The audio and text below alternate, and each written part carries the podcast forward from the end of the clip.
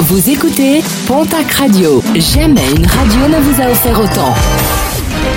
L'information locale à 9h, c'est sur Pontac Radio. Bonjour Jean-Marc Courage Sénac. Bonjour à toutes et à tous. Suite à l'attaque de la mosquée à Bayonne, l'expertise psychiatrique du suspect a conclu à une altération partielle de son discernement. Sa responsabilité pénale n'est donc pas remise en cause. Par ailleurs, compte tenu des éléments de l'enquête, le parquet antiterroriste n'a pas été saisi de l'affaire. Une information judiciaire pour euh, tentative d'assassinat a été ouverte.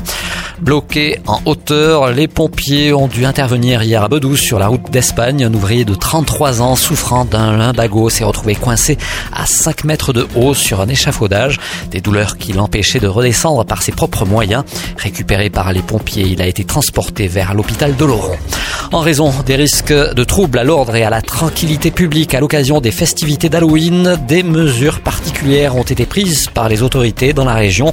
D'aujourd'hui 19h jusqu'à lundi 8h, la consommation de boissons alcoolisées est interdite sur les voies, places, parcs, parkings et jardins publics. L'achat et la vente au détail, l'enlèvement ou le transport de carburant par jerrycan, cubiténaire, bidon, flacon ou récipient divers est interdit, tout comme la vente, la cession, le transport, le port et l'utilisation de feux d'artifice.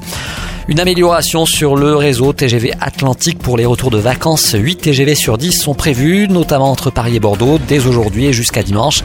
Avec seulement 3 trains sur 10, le trafic a une nouvelle fois été très perturbé hier sur les rails. À l'origine de ces perturbations, une grève au sein du Technicentre de Châtillon suite à un projet de leur direction. Projet immédiatement retiré, ce qui n'a pas empêché le mouvement.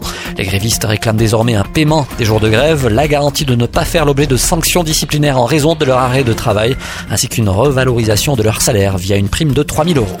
En basket, un départ au sein de l'élan béarnais. Hier, le club et l'arrière américain Matt Mobley ont annoncé très brièvement dans un communiqué avoir trouvé un accord commun afin de se séparer. Le joueur devrait poursuivre sa carrière en Turquie.